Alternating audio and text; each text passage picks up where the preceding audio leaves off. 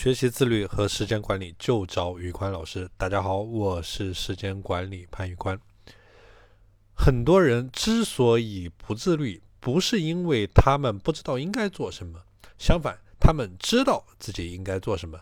但是他们没有办法去下定决心去坚持去做一件事情，而越是这样没有行动，他越会陷入到一个焦虑、迷茫、颓废的怪圈当中。他越是觉得自己完蛋了、废了、没救了，焦虑不已、干着急。那么，我们今天就来说一下，应该如何去下定决心，应该如何去坚持你的行动去执行下去。第一，不管怎么样，先干起来再说。我发现周围有很多人，他都是一个完美主义者。他做事情的时候会花百分之九十以上的时间在这件事情的开头上，他会想很多，但是想了之后不会去做。就是说。在我的理解当中，一个烂开始好结果要强过一个好开始烂结果。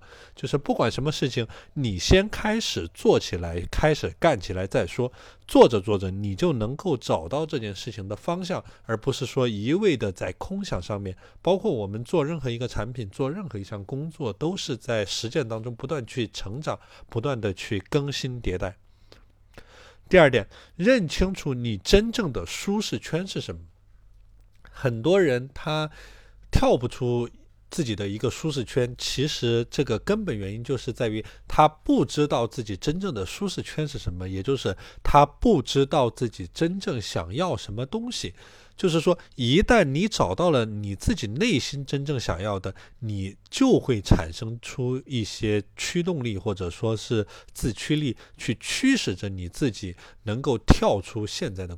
舒适圈去追求一个新的梦想和目标，所以说你需要反思你现在做的这些工作到底是不是你喜欢的？你现在身处的这个状态是不是在你未来五年、十年之后你可以接受的这样一个你自己？所以说要去认清楚自己的舒适圈。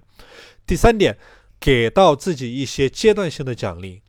我想请问一下大家，就是在你玩游戏、你在看小说，或者说你在刷短视频的时候，你为什么会觉得很爽？你为什么会觉得很上头？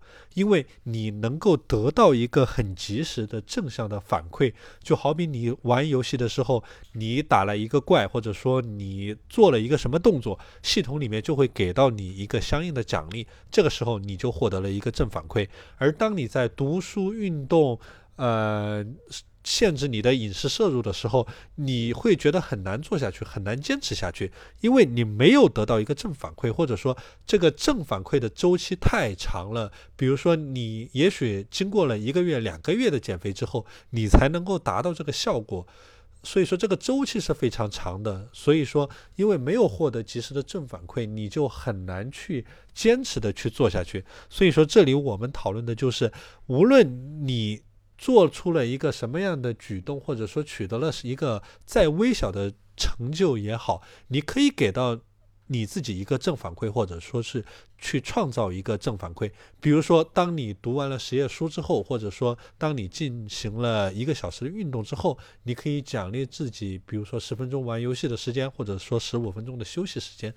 通过这种人为的制造一个正反馈，让你能够更加积极的去坚持做一些事情。OK，这是第三点。第四点，学会去拒绝，懂得取舍，不要让别人的事情或者说呃你自己的工作生活被淹没在了一些没有意义的价值点很低的琐事情上面。要学会使用时间管理的。重要紧急事项选原则，找到哪些是紧急的事情，哪些是重要的事情，把时间都投资在紧急、重要或者说重要不紧急的事情上面去，创造更大的价值，创造更大的时间投资回报率。第五点，坚持去思考，坚持去输出。也许你有过很多碎片化的学习和碎片化的知识的输入，但是一定要有一个思考的过程，因为这个思考的过程就是把你接受到的这些信息内化成自己的一个知识体系的这样过程。有输入，有思考，有输出，这样才能够形成一个学有效的学习的闭环，它也能够给你带来不一样的收获。好了，今天的内容就和大家分享到这里。大家如果想学习自律和时间管理方面的内容，欢迎添加我的微信 p a n l e o n 一九八八 p a n l e o n 一九八八，我是时间管理潘宇官，我们下期节目再见。